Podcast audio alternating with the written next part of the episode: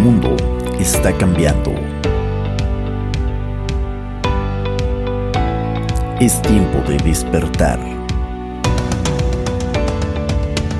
y dar un salto cuántico hacia la conciencia. Es tiempo de Señor C. Un podcast de desarrollo personal, reflexiones, inspiración mucho más. Bienvenidos.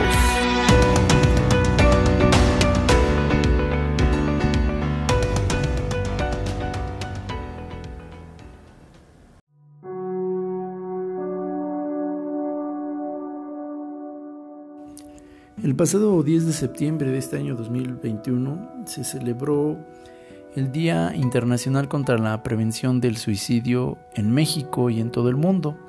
Es algo que se viene realizando en los últimos años con mucho empuje desde la Organización de las Naciones Unidas, la Organización Mundial de la Salud, la UNICEF, la PAO y otras instituciones privadas y públicas en pro de la salud mental y psicológica de las personas en el mundo. Mi nombre es Juan José Morales y quiero darte las gracias por darle play a este nuevo episodio del podcast de Señor C con C de Conciencia.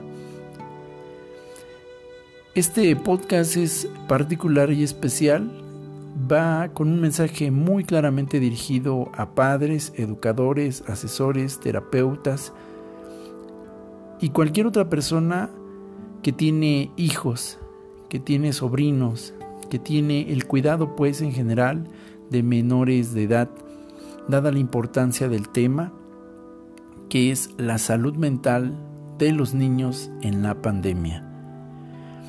La CIPINA, que es la Secretaría de Investigaciones Psicológicas de Niños y Adolescentes a nivel nacional, aquí en México, presentó recientemente en el marco de este Día Internacional contra la Prevención del Suicidio un reporte que llamó muchísimo mi atención para mencionar que solo en el año 2020 en México se reportaron 1.150 casos de niños y adolescentes que se suicidaron. Estamos hablando de promedio tres niños al día en las edades entre los 10 y los 14 años. Si tomamos en cuenta que la Secretaría de Salud Pública reportó que en todo el 2020 se registraron 201.163 muertes por COVID, es decir, personas de todas las edades, estamos hablando que la cantidad de niños y adolescentes que se suicidaron en este mismo año por cuestiones de salud mental es más de tres veces el número de personas que murieron por COVID.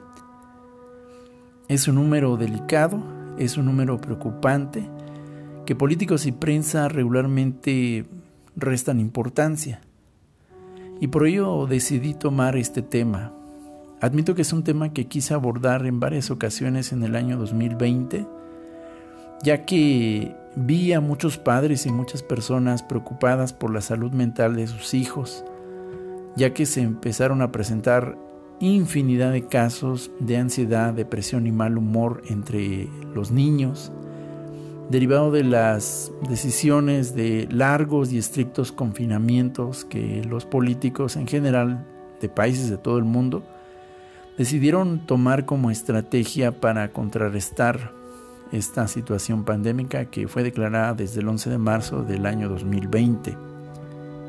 Acorde a este reporte de la CIPINA, los síntomas que se presentaron en niños y adolescentes que decidieron quitarse la vida y que siguen presentes todavía en varios millones de niños y adolescentes mexicanos han sido la ansiedad en primer lugar, depresión, irritabilidad, insomnio, sobrepeso, pesadillas, desinterés por el estudio, rasgos asociales, autolesión y masturbación compulsiva. Cuando vemos esta lista de síntomas de enfermedad mental y emocional que se ha presentado en niños. Estamos hablando desde los 6 años hasta los 14 y 17 años. No podemos ser indiferentes a esta situación. No, si también nos decimos seres de conciencia, porque está padre, está chido hablar de, de, la luz y, de, y de que hay que echarle vibra y pensar positivo, está bien, pero también hay que tomar acciones porque tenemos los ojos puestos en el cielo, pero los pies también debemos de tenerlos bien puestos en la tierra. Y la intención de este podcast es que tengamos recursos y herramientas para entender qué está pasando con los niños y adolescentes mexicanos o de cualquier otra parte del mundo. Es muy importante empezar señalando algo que me parece clave y es que lo he visto porque como ustedes recordarán también soy coach ontológico y me dedico a dar apoyo psicoemocional eh, vía telefónica y vía Zoom con varios pacientes para una institución de salud mental para la cual trabajo, adicional a mis actividades como ingeniero de sistemas. Y he estado atendiendo personas de todas las edades y también de adolescentes que efectivamente están lidiando con situaciones de ansiedad y depresión principalmente. Adicional a esto, también el año pasado tuve la cercana experiencia con mi hija, quien también eh, tuvimos que aprender precisamente el tema de la ansiedad por esta situación de, de confinamiento COVID. Así que en base a las experiencias que he visto y en base a las experiencias que he tenido, es que me permito compartir con todos los que me escuchen herramientas que considero que son muy importantes y de verdad de todo corazón deseo que también les sean de gran ayuda a todos ustedes con sus hijos, con sus sobrinos o con cualquier niño que tengan a la mano. Lo primero que quiero considerar importante de compartir con todos ustedes es que recordemos que los niños y adolescentes no son adultos. Esto me parece muy importante. Lo repito, niños y adolescentes no son adultos, no son pequeños adultitos. Los niños y adolescentes no piensan, no sienten ni se expresan igual que un adulto. A nivel psicológico, a nivel fisiológico, a nivel neuronal, en todos los aspectos el cerebro de los niños y adolescentes no es en nada comparable con el cerebro de un adulto. Esto es importante para mí de señalarlo porque los adultos olvidamos muy rápidamente que una vez fuimos niños, que una vez fuimos adolescentes, y esto nos hace muy insensibles o nos puede estorbar en nuestro proceso de querer ayudar a niños y adolescentes. Lo primero que tenemos que hacer después de recordar que no, en verdad no, no pueden comportarse como adultos. No debemos exigirles que sean adultos, que piensen como adultos. Es que, ¿cómo no te diste cuenta? Es que, ¿cómo no se te ocurrió? Pues es que no piensas, es que eres tonto. No, por favor, no. Son niños, los niños ven el mundo totalmente diferente a como lo ve un adolescente. Y un adolescente ve totalmente diferente el mundo a como lo ve un niño y como lo ve un adulto. Remarco muchísimo esto porque en verdad quiero sensibilizar a cada adulto que me está escuchando a que recuerde, por favor, tú también fuiste niño, tú también fuiste adolescente. A lo mejor ya no te acuerdas, a lo mejor la vida te forzó a crecer demasiado rápido, te trató duro, qué sé yo. Pero por favor no olvides que fuiste niño, que fuiste adolescente. Y en ese temor, de pronto, de, de, empujar a los niños y a los adolescentes a que se comporten como adultos, usamos un lenguaje que no es propio y que no ayuda para nada a los pequeños decirles cosas como no seas chillón, no llores, eres un exagerado o una exagerada, no pasa nada, no te enojes. No ayuda nada, tenemos que cambiar nuestro lenguaje. les estamos pidiendo que vean, que perciban la vida como nosotros adultos, que hemos aprendido muchas veces para mal a reprimir nuestras emociones. Y esto se refuerza cuando se recurre a gritos, castigos y en el peor de los casos golpes. Veo casos de padres y de muchos adultos que les pegan a los niños o a los adolescentes cuando estos lloran, cuando estos muestran ansiedad, cuando estos muestran depresión. Los llaman huevones, flojos, sin entender lo que está pasando en la mente y en el corazón de los pequeñitos. Por favor, vamos a cambiar nuestro lenguaje, la forma en la que estamos acercándonos a ellos, porque de acuerdo al reporte de, la CINIPA, los niños y adolescentes en esta pandemia reportan también altos niveles de aburrimiento, de desesperanza, un gran temor a que mueran sus abuelos, sus padres o tíos. Muestran un, gran, un gran miedo a no poder volver a ver a sus amiguitos o amigos adolescentes. Tienen una percepción de que la vida es aburrida y nada divertida y en el peor de los casos, muchos niños y adolescentes tienen un temor infundado acerca de que se van a morir o que se pueden morir. Es decir, dejan de vivir la inocencia de ser niños, de siempre estar siendo sorprendidos por algo nuevo, por una nueva aventura, y abrazan miedos que los adultos les transmiten acerca de que se van a morir. Esto es muy interesante. Otros factores que han redundado para que la situación de depresión, ansiedad y suicidio se amplifique como nunca antes en la historia de la salud infantil en México y en América Latina es que más del 50% de los niños reportaron una especie de abandono parental. Esto es por cuestión de la pandemia, derivado en muchos casos de que sus papás fueron despedidos ya han tenido que salir a buscar otras formas de ingreso. Los niños y los adolescentes pasan demasiado tiempo solos en sus casas sin la supervisión de un adulto, más allá de la supervisión sin el contacto físico y humano y afectivo de un adulto. Entonces los niños hacen sus tareas solos, comen solos, cuando comen, porque a veces se la pasan comiendo chatarra o la comida imprecisa que les dejan sus padres y esto afecta muchísimo su rendimiento escolar, así también como sus percepciones emocionales y psicológicas. Un 40% también de los niños y adolescentes que recurrieron al suicidio en estas fechas de pandemia habían reportado antecedentes también de abuso sexual familiar, es decir, que familiares muy cercanos o cuidadores abusaban sexualmente de ellos y esto se intensificó durante el tiempo de la cuarentena o las famosas cuarentenas porque tenían que verse obligados a convivir directamente con sus agresores sexuales. Otro porcentaje de 10% reportaba un aumento en la cantidad de abuso familiar a nivel emocional, es decir, en México y en América Latina, como muchos otros países que acostumbran este tipo de familia muégano, conviven suegras, tíos, primos, o sea, hay demasiada gente en una sola casa compartiendo inclusive cuartos o espacios comunes.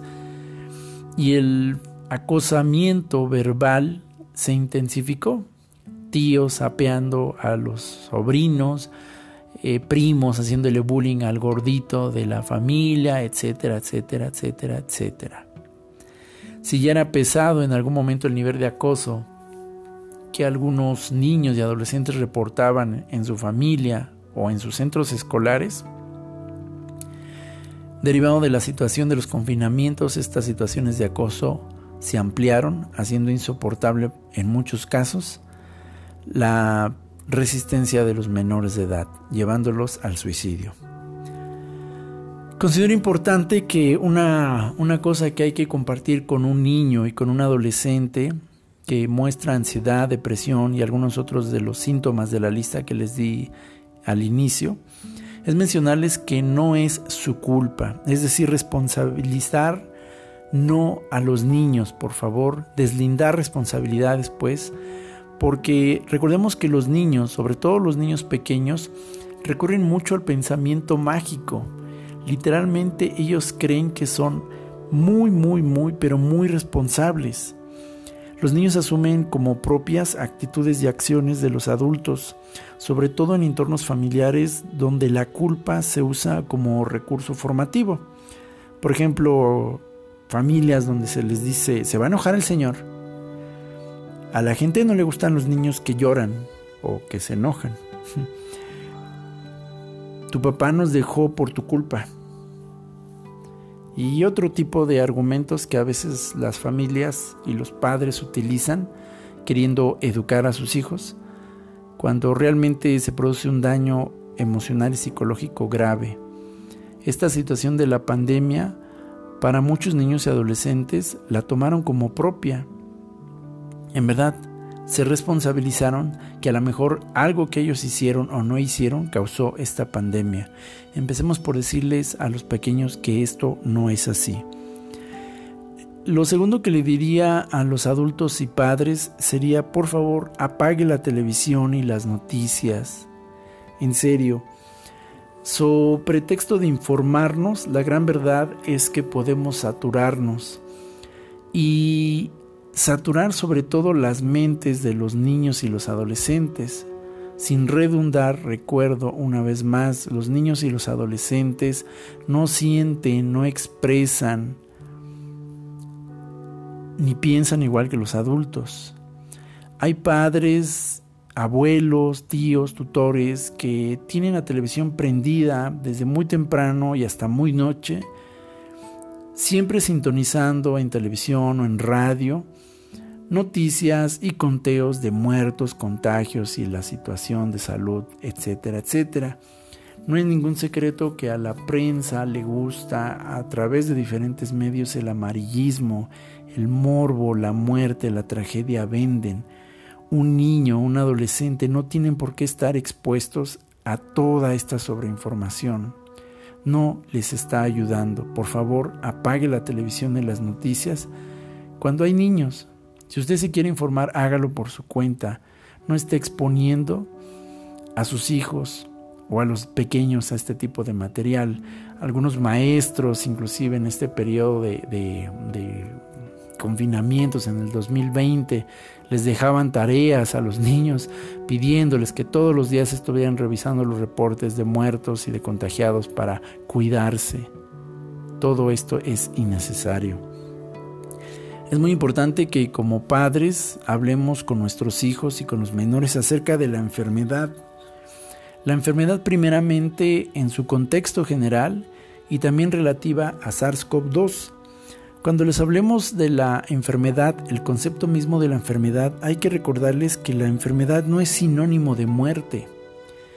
Algo que yo señalo directamente en esta pandemia particular de SARS-CoV-2 es que la prensa y los políticos han distorsionado los hechos y están transmitiendo una realidad que no tiene soporte científico, ya que estar enfermo de cualquier enfermedad o inclusive dar positivo a COVID no es sentencia de muerte.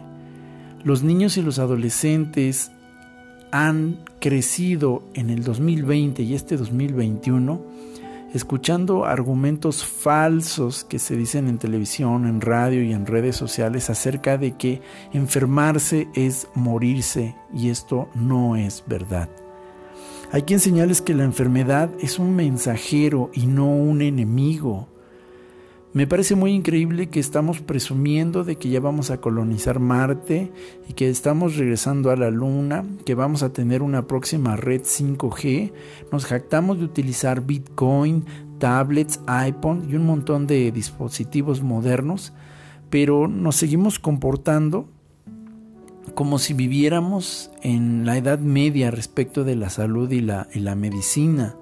Tenemos que enseñarle a nuestros hijos los avances que han sucedido en materia de epigenética, de biología, la física cuántica y tantos avances de neurología que existen hoy que nos muestran que la enfermedad como tal es un mensaje de nuestro propio cuerpo diciéndonos, hey, ponme atención de este lado, ponme atención acá. No te estoy atacando, te estoy pasando un mensaje de ti mismo para ti mismo. La enfermedad es eso, es un mensaje. También hay que recordarles que la enfermedad es una posibilidad y no un destino. Desde que se empezó a formar la vida en la Tierra, han existido seres microscópicos.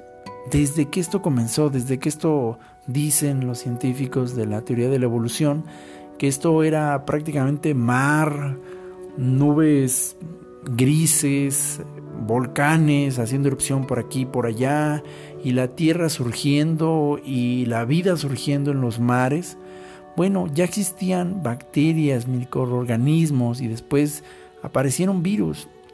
Mucho, mucho, mucho tiempo antes de la aparición del hombre en la Tierra ya existían estas formas de vida. Hemos convivido siglos enteros al lado de virus y bacterias y las civilizaciones, a pesar de que han tenido momentos difíciles lidiando de pronto con virus y bacterias, hemos salido adelante siempre. Es imposible vivir sin convivir con bacterias, con microorganismos e inclusive con virus. Las bacterias son seres que habitan no solamente el planeta, sino nuestro propio cuerpo. Nosotros los seres humanos tenemos algo que se llama microbiota, que es un conjunto de bacterias que habitan plenamente nuestro sistema digestivo, donde tenemos nuestro segundo cerebro y gracias a esas bacterias y microorganismos estamos vivos y podemos afrontar otros virus y otras bacterias fuera de nosotros. Tenemos bacterias en los ojos, tenemos bacterias en la boca, tenemos bacterias en los genitales, tenemos bacterias en los pies, tenemos bacterias en todo nuestro tracto digestivo y forman parte, forman parte del ciclo de la vida. Todos los animales, el gatito, el perrito, la mascotita, todos tienen bacterias. Repito, hay que enseñarles que la enfermedad es una posibilidad, no un destino. La gente también se cura. Enfermedades que se consideraban incurables por mucho tiempo, hoy tienen cura, hoy tienen tratamientos. Y sobre todo pienso que hablando del contexto de la enfermedad hay que recordarles por favor que la salud y la enfermedad tienen que tratarse siempre de manera integral. Es decir, mente, cuerpo y espíritu están conectados. Insisto, no podemos jactarnos de presumir que ya vamos a colonizar Marte y seguir hablando en términos de salud como si estuviéramos en el medievo la mente, el cuerpo y el espíritu están íntimamente conectados. No basta solamente con cuidar la salud física si se está descuidando la salud mental, la salud espiritual o psicológica de la persona. Hay que hablarles de esta interacción. Somos seres tripartitas. Y en materia del contexto de SARS-CoV-2, hay que enseñarles que más del 90% de las personas que dan positivo a COVID se recuperan en casa sin necesidad de hospitalización y esto es una realidad matemática y numérica, no notas amarillistas de prensa. Esto sucedió en todo el 2020 y sigue sucediendo en el 2021.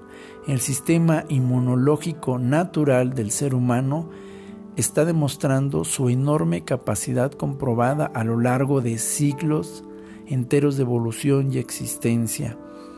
Y en esta pandemia SARS-CoV-2 no está siendo la excepción. Los datos también confirman que más del 85% de personas que dieron positivo a COVID y que no fueron hospitalizadas se recuperaron en su casa. Los datos son alentadores hay que recordarles a los niños que existe también otro dato estadístico que se llama recuperados, el cual quintuplica, quintuplica el número de fallecidos a nivel mundial. Hay estadísticas, hay números, las puedo compartir con cualquiera que esté interesado a través de la página de Señor C o en un mensaje eh, en inbox que ustedes quieran compartir conmigo. También hay que enseñarles el factor comorbilidad, es decir, que SARS-CoV-2 no es un virus zombie como muestran las películas y que no anda matando a la gente así como moscas a diestra y siniestra. Existe la comorbilidad y es este antecedente de enfermedades que hacen a una persona más vulnerable o no precisamente a la infección del virus. La comorbilidad principal para este virus está determinada por personas con hipertensión, obesidad, diabetes y problemas respiratorios, fumadores, personas con asma y otro tipo de afecciones. Repito, hay que recordarles que enfermarse forma parte del ciclo biológico de la vida de las personas y que detrás de la enfermedad también existe un sistema de refuerzo y de recuperación. La enfermedad nos permite crear anticuerpos que a su vez nos dan las capacidades físicas y evolutivas para enfrentarnos a nuevos momentos y etapas de nuestra vida como ser humano. Creo también que debemos de tratar el tema de la salud con los niños y adolescentes desde tres perspectivas. La perspectiva de la salud biológica, la perspectiva de la salud mental y la perspectiva de la salud emocional y psicológica.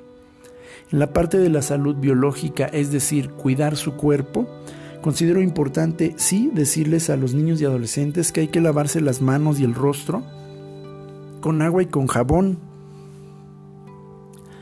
esto es algo que ya existía, desde siempre se ha hecho la recomendación de lavarse antes de comer, después de ir al baño y después de estar expuesto a lugares muy públicos, lavarse las manos con agua y con jabón. Así como decía la cancioncita de ping pong, ping. Agua y jabón están comprobados a lo largo de siglos enteros de historia de la humanidad y de la medicina su alta efectividad para combatir virus y bacterias.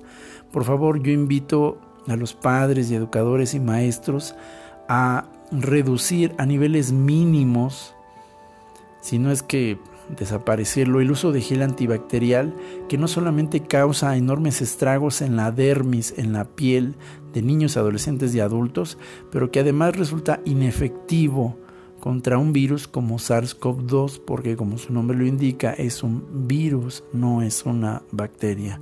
Pero ese sería tema de otro podcast. Insisto, hay que lavarse las manos y el rostro con agua y con jabón de manera bien ensañada. Esto es nuestra labor, los adultos tenemos que enseñarles cómo hacerlo. Y sobre todo después de venir de lugares de mucha concurrencia o de mucho contacto con diversas superficies.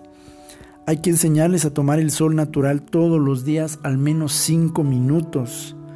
Esto es importante. La, la, medicina nos ha mostrado en el 2020 y este 2021 que SARS-CoV-2 aumenta su peligrosidad en las personas ante la ausencia de vitamina D. Y la vitamina D se encuentra presente en un recurso que es gratuito y que está disponible para todos. Y es el sol la fuente natural más rica de vitamina D. Entonces, tanta gente encerrada en sus casas entre cuatro paredes con luces artificiales se están privando a sí mismos de recibir enormes cantidades gratuitas y benéficas de vitamina D. Por favor, tome cinco minutos en la mañana o en la tarde para exponerse a usted y a sus hijos a tomar sol natural. Póngales una gorrita si quiere, un sombrerito, pero por favor deje que el sol toque sus cuerpos y les nutra de rica y deliciosa vitamina D. Es importante también respirar aire puro, por favor, en diferentes medios que tenemos a disposición como son bosques, parques, playas y ríos. Sí, yo sé que en muchos casos, por decisiones políticas, se ha tomado la decisión de cerrar estos espacios, pero si usted goza ya de semáforos naranjas o verdes, le pido que por favor se dé la oportunidad de sacar a sus hijos a respirar aire puro de los parques.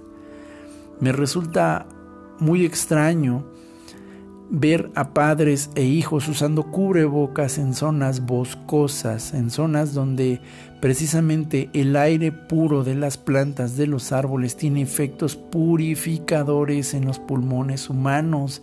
Usar cubrebocas en esos sitios resulta anticientífico y además muy perjudicial para su salud. Los efectos de la playa, de los ríos, de los bosques está comprobado al 100% en sus efectos en el cuerpo humano. Por favor, si tiene la posibilidad, salga y lleve a sus hijos a esos lugares, aunque sea 10 minutos, por favor. También es muy importante, sí, enseñarles no tocarse ojos, nariz y boca en sitios públicos o expuestos a muchas cantidades de gente. Si tienen que tocarse los ojos, la nariz o la boca. Es importante mencionarles que pueden hacerlo, pero después de lavarse bien sus manos con agua y con jabón, lo cual les puede tomar menos de 5 minutos. Pueden llevar consigo una botellita de agua y un pequeño jabón portable con el cual lavarse las manos rápidamente y así solucionar. El uso de gel antibacterial, repito, yo no lo recomiendo en ninguna manera y si tienen que usarlo porque en todos lados les dan en las plazas, bueno, adelante, pero preferentemente agua y jabón. Es muy importante enseñarles a nuestros hijos a caminar, a correr, a usar bicicleta, patines, juegos en equipo, donde tengan movilidad motriz, donde su cerebro y sus capacidades de socialización se mantengan. No es sano tener a los niños sentados, aplastados, viendo Netflix, viendo caricaturas, videos en YouTube, porque eso resulta más cómodo que tener que salir con los niños a moverse un rato. Por favor, el movimiento físico es importante. Salga y camine con ellos, des una vuelta a la cuadra, dos cuadras, llévelos con usted a caminar, a respirar, por favor la naturaleza es sabia, Dios es sabio, no se equivocó y por algo en la nariz nos puso dos orificios para respirar aire de manera natural. En la parte también del cuidado de la salud biológica, definitivamente hay que enseñarles a los niños y adolescentes, poniéndoles nosotros los adultos el ejemplo, a bajarle al consumo de grasas.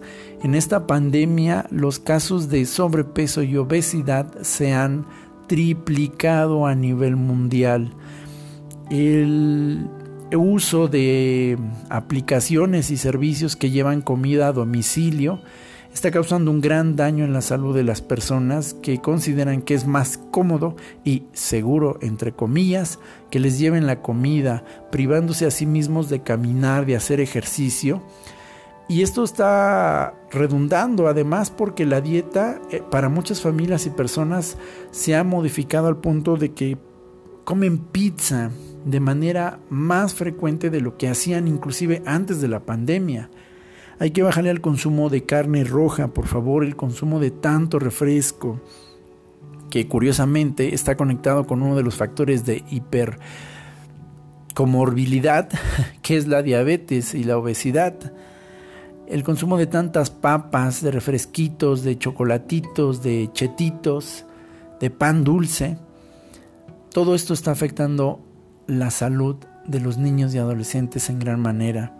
Vamos a ponerles el ejemplo comiendo más verduras, más frutas, pescado y semillas, nueces, palomitas, pistaches, cacahuate en proporciones. Esto es mucho más sano que estarles dando todo el tiempo papas, refrescos, chetos y hamburguesas.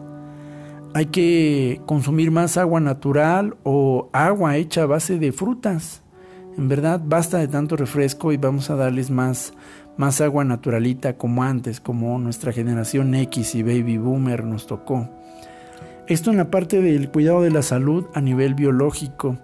En la parte de salud mental, yo recomiendo que podamos moderar el uso que tienen nuestros hijos de celulares e internet.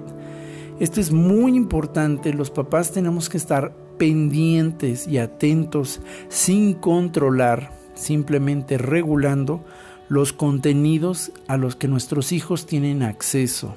Yo tengo una hija adolescente de 13 años y estoy muy consciente que los niños y los adolescentes a lo mejor no se sientan a ver las noticias porque les parecen aburridas, pero redes sociales que sí están a su alcance para aquellos que tienen tablets o teléfonos, que yo creo que son más del 90% de los niños y adolescentes en el mundo actual, tienen acceso a redes sociales como TikTok, Facebook e Instagram.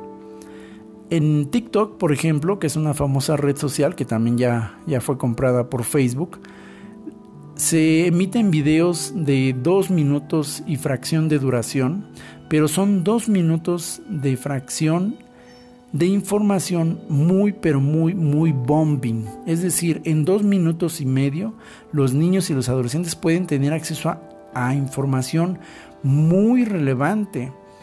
Y es importante señalar que usted tal vez está pensando, yo no los dejo ver televisión o internet, pero a través de estas redes sociales pueden tener acceso a contenidos que inclusive no sean correspondientes a su edad. No le estoy diciendo que le quite el teléfono la tablet o que le cierre estas cuentas. Esto no va a funcionar. Digo que regule, que se siente con ellos a ver qué es lo que están viendo y esté consciente de que les enseñe a digerir sus propios contenidos. No es prohibiendo, sino enseñándoles a digerir, a ser consumidores conscientes de los contenidos que hacen. Dentro del tema de la salud mental también me permito sugerir que los padres oren, mediten o recen junto con sus hijos.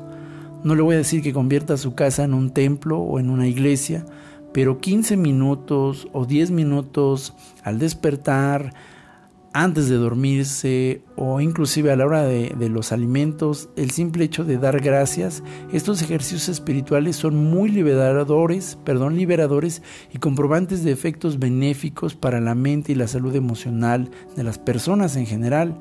Imagina lo que puede ocasionar en un niño y en, y en un adolescente. Los beneficios son enormes.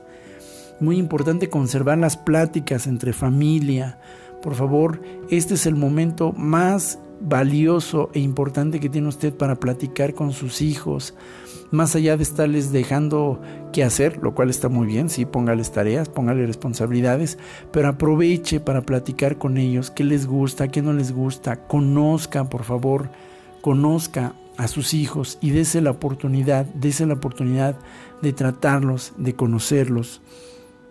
Es muy importante sentarse con ellos a hacer las tareas. Eh, los niños, los adolescentes ven este acercamiento de sus padres como un acto de amor, como un acto de interés. Por favor, cuando se acerque a hacer la tarea con sus hijos, no solamente se dedique a estarles dando órdenes y juzgándolos de qué hiciste bien, qué hiciste mal. Vea este momento para acercarse a su hijo, para conocer cómo interpreta, qué se le facilita, las matemáticas, la física, las artes eh, plásticas, el arte, lo cantado, lo visual, lo kinético. Por favor, acérquese a sus hijos y conózcalos. Ese interés cuando es genuino, los hijos lo reconocen. Es muy importante que también se dé el tiempo de hacer juegos. Los mexicanos ya todo lo queremos hacer por computadora, pero todavía existen los juegos de mesa, el dominó, el uno, mm, turista, Monopoly, serpientes y escaleras. Hay muchos juegos que usted puede sentarse a disfrutar con su familia, todos juntos o con sus hijos o con alguno de sus hijos que usted considere que este recurso le puede ser de gran ayuda. Por favor, no todo está en la tablet, no todo está en internet. Es muy importante también que los padres nos demos tiempo para ver contenidos alegres con nuestros hijos, reflexivos, películas cómicas, películas que traigan un mensaje positivo. Está bien de pronto ver balazos, rápido y furioso y cosas así, pero también elija la cantidad y la calidad de los contenidos que le está presentando a sus hijos.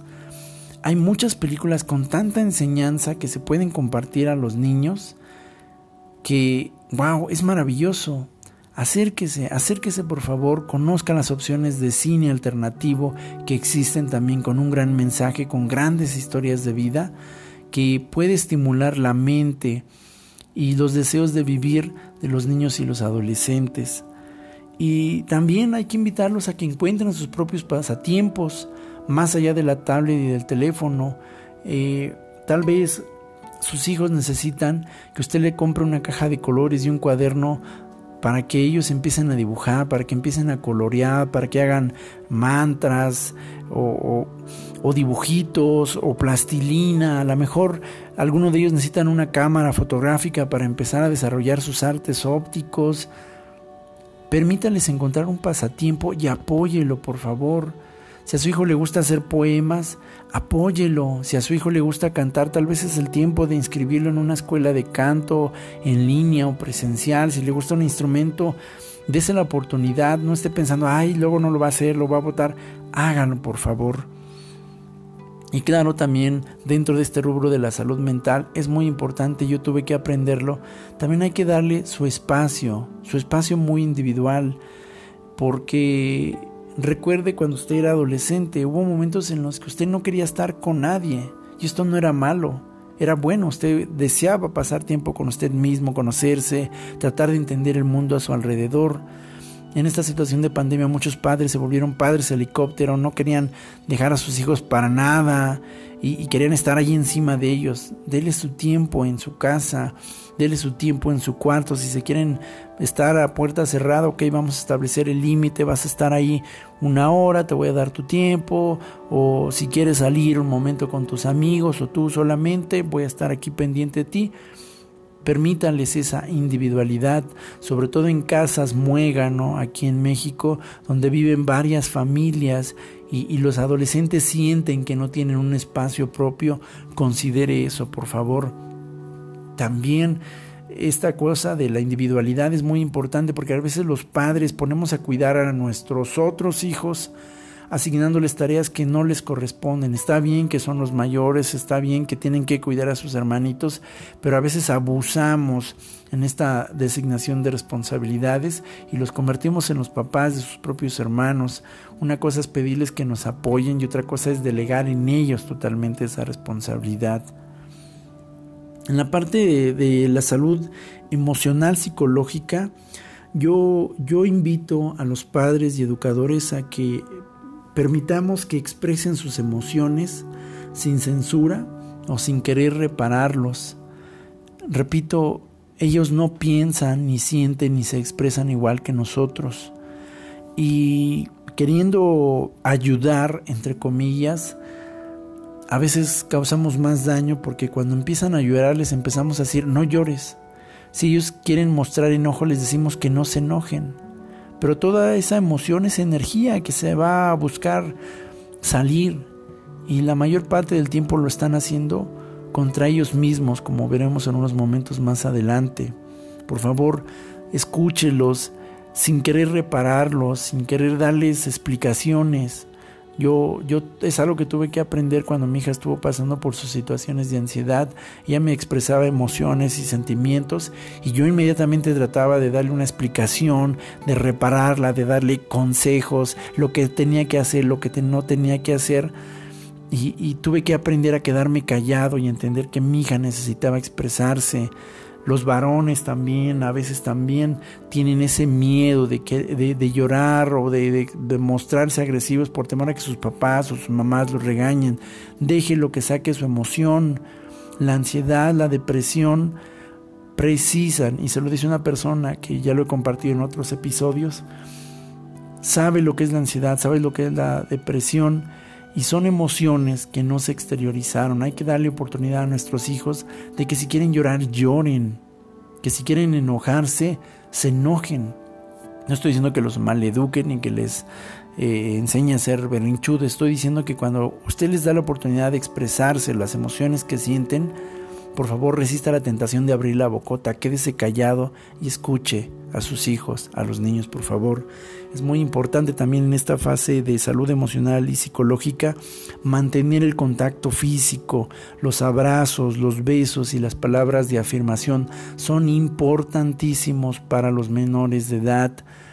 Un abrazo tiene capacidades médicas incomparables, incomparables. Un solo abrazo de 3 a 5 minutos regenera el sistema inmunológico. Caray, esto es impresionante. ¿Por qué no estamos abrazando a nuestros hijos? ¿Por qué no los estamos besando? ¿Por qué no les estamos diciendo que los queremos? Sí, ya sé que los adolescentes empiezan en su etapa de no me beses, no me abraces, ay mamá, déjame, ay papá.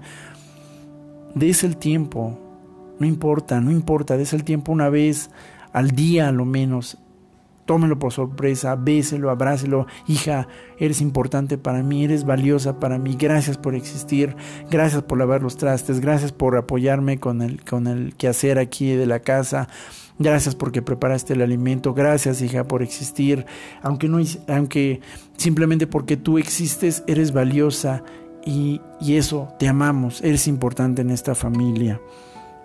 Hay que sostener la red de, apoyo porque tú sabrás, sobre todo en el caso de los adolescentes, no siempre quieren decirle todo a sus papás. Nosotros papás quisiéramos que, todo el tiempo nos dijeran todo lo que hacen y, y, que siempre nos tuvieran confianza. Acuérdate cuando tú eras adolescente, no le contabas todo a tu papá ni a tu mamá. Entonces tenemos que enseñarles a, a tener su red de apoyo a través de la familia a través de los abuelos o los tíos o los primos de confianza, que ellos sepan que si tú no estás ahí para escucharles o que ellos no se sienten con la confianza, puedan acercarse a estos otros miembros de la familia y saber que van a poder acercarse y recibir apoyo a los amigos, obviamente, a sus compañeritos que ellos consideren de confianza, y también si asisten a una iglesia, no importa la fe, no importa la religión, que sepan que pueden apoyarse de los ministros o de los grupos juveniles. Casi todas las religiones tienen grupos juveniles y, y bueno, confiamos en que hay líderes capacitados y sensibles a las necesidades que pueden acercarse a ellos en algún momento también. Y claro, si forman parte de un equipo deportivo, artístico, cultural, bueno, que sepan que pueden acercarse y también puede ser una forma en la que ellos encuentren recursos de apoyo. Hay que fomentarles el desarrollo de sus dones y sus capacidades, como ya mencioné, y sobre todo enseñarles el tema de la respiración consciente. Esto lo hablaré en un episodio posterior, la importancia de la respiración consciente en estos temas de largo confinamiento y también como una gran respuesta a los problemas de ansiedad y depresión. También quiero mencionar, ya adicional a estos tres puntos, que si usted como padre o educador dice, la verdad es que yo, pues yo ya hice algunas de estas cosas, pero siento que todavía falta, entonces es el momento perfecto para pedir ayuda profesional y especializada. Acérquese junto con sus hijos a pedir ayuda de terapeutas, de psicólogos, sobre todo en mi consejo, mi recomendación es acérquese a psicólogos y terapeutas especializados en niños y adolescentes. Hay casos de padres que han llevado a sus hijos a psicólogos, pero estos no tienen una especialización en niños y adolescentes.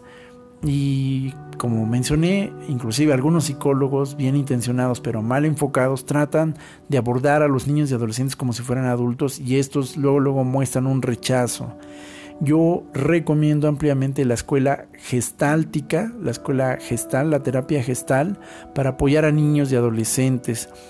Yo personalmente, en mi percepción, no recomiendo psiquiatras. Desde luego no recomiendo que a los niños y adolescentes se les empiece a medicar para controlar las situaciones de, ansiedad y depresión, salvo algunas excepciones muy muy marcadas que requieren una revisión de su historial clínico y familiar. Hay alternativas naturales que también se pueden eh, ocupar para con los niños, sobre todo con los adolescentes, como la hierba de San Juan, la pasiflora, los tés de manzanilla e inclusive la propia lavanda a través en forma de aromaterapia. A nosotros, a mí y a mi hija nos funcionó aplicar estos recursos y quiero mencionar también esto que es un tema delicado, pero que no puedo sacarlo de la mesa. Tener atención muy especial a fenómenos de scratching, cutting y burning, como otras formas de autolesión que se presentan en niños y adolescentes. Si estas palabras no te suenan, bueno, quiero decirte rápidamente que el scratching es esta forma de autolesión donde los adolescentes se rasguñan, con sus uñas o con objetos punzocortantes. Literalmente ellos se rasguñan las, las, manos, se rasguñan los brazos, las piernas, los muslos, el estómago, la espalda, zonas que no están a la vista. Y de esta manera ellos se hacen este tipo de autolesiones con las cuales obtienen cierta forma de consolación a sus momentos de ansiedad. Otra forma también que es mucho más peligrosa que el scratching es el cutting o el cortarse. Hay personas, adolescentes, que literalmente utilizan cutters, navajas y objetos metálicos para hacerse cortaduras, ya no solamente rasguños, pero cortaduras en la piel, en el estómago principalmente, en los brazos y en las piernas, repito, zonas que no son visibles para sus papás. Y otra forma todavía más agresiva que también se llega a dar, aunque en un número menor de adolescentes aquí en México y América Latina, es el famoso burning, donde como ya estarás entendiendo, se queman con colillas de cigarro o con objetos calientes partes de su cuerpo. ¿Por qué los adolescentes recurren a esta forma de autolesión? Bueno, sí, para los papás, para los adultos esto es estúpido, esto es eh, dañino pero para los adolescentes esta es una forma de aumentar sus niveles de dopamina. La idea detrás de estas formas de autolesión es aumentar sus niveles de dopamina. Mientras ellos se lastiman, se autolesionan, su cuerpo genera unas altas cantidades de dopamina, de cortisol y de adrenalina, que son neurotransmisores que dan esa sensación de sentirse vivos, excitados, emocionados es prácticamente lo que hacen los adultos que se emborrachan o que se drogan con drogas sintéticas y ahí nadie se espanta. Lo que pasa es que, bueno, son formas socialmente aceptadas. La psicología detrás de estas prácticas de autolesión en los jóvenes, que también se dan los niños, e inclusive preocupa porque se da cada vez entre niños más pequeños, repito, es esto. Entonces, eh, si alguno de sus adolescentes o de sus niños o de sus alumnos está presentando estas, estas formas de autolesión, tiene que ponerles mucha atención. Eh, crearé otro episodio donde daré detalles de cómo, cómo abordar este tipo de situaciones, pero sí le puedo decir, esté muy atento a eso. También ponga por favor mucha atención cuando un niño, cuando un adolescente sobre todo empiezan a hablar de morirse, de quitarse la vida, de una fascinación por la muerte. Aquí muy rápidamente quiero mencionar que hay que quitarnos de la cabeza que con los niños y con los adolescentes no se habla de muerte y sobre todo de, suicidio. Durante mucho tiempo se enseñó que si se le decía a una gente, se hablaba con ella de sus ideas de suicidio, eso iba a apresurar el suicidio. La experiencia a lo largo de los últimos 40 años con pacientes eh, en situación de ansiedad, depresión y suicidio ha demostrado que de hecho acercarse a hablar con la persona que tiene pensamientos suicidios sobre sus pensamientos suicidios puede reducir la conclusión de estas ideas. Así que por favor, no tema hablar de suicidio con una persona, no solamente un adolescente, también con un adulto que empieza a hablar de que se quiere morir. Desde luego, en el caso de los adolescentes y los niños, si usted detecta actos abiertos o plenos de quitarse la vida, tiene que acudir en prioridad a su centro de salud más cercano, a solicitar ayuda inmediata porque la vida de ese niño o de ese adolescente puede estar en riesgo inminente y requieren atención prioritaria. No minimice si su hijo ingirió algún tipo de medicamento o trató de cortarse las venas o trató de hacer algo más porque es un hecho que esa vida está en peligro. Una forma breve de abordar a una persona, a un adolescente, sin regaños, sin gritos, sin amenazas de golpes, es preguntarle, ¿has tenido pensamientos de hacerte daño? Otra pregunta que se le puede hacer es, ¿has pensado en quitarte la vida? ¿Cómo? ¿Cómo se te ha ocurrido que podrías quitarte la vida? ¿Y qué tan frecuente tienes estos pensamientos? ¿Hay alguna emoción o situación que tú sientas que te lleva a ello, a querer quitarte la vida? ¿Y cómo crees que podría apoyársete para que estas ideas cesen o se reduzcan? Tal vez para muchos padres sea muy difícil hacer estas preguntas a sus hijos y por ello repito, tal vez habría que apoyarse en un terapeuta o en un médico o en una persona especializada. Pero si en algún momento tienes una crisis con tu hijo en medio de una situación de estas, de suicidio, te tocará abordar hacer estas preguntas sin reclamos, sin culpa, sin gritos, sin amenazas y golpes. Muy importante no chantajear al hijo o recurrir a la culpa, ¿no? Que esto pasa mucho principalmente por temas de religión. Se le dice al niño, al adolescente, Diosito se va a enojar, te vas a ir al infierno. También se recurre a la culpa enfocada por la familia. si tú te matas, tus abuelitos se van a poner bien tristes. Es que tus hermanos se van a quedar solos. Ahora con quién van a jugar. O el principio de apelar a autoridad, ¿no? Porque donde yo te cache, te rompo tu madre, ¿no? te voy a pegar si vuelves a hacer esto. Tengamos muy presente que la salud de los niños es importante. Y concluyo diciendo que el ingrediente más importante para cuidar la salud mental y psicológica de los niños y adolescentes es el amor. Hábleles desde el amor, tóquelos desde el amor, conviva con ellos desde el amor, todo lo que haga, hágalo desde el amor. Paz a todos ustedes.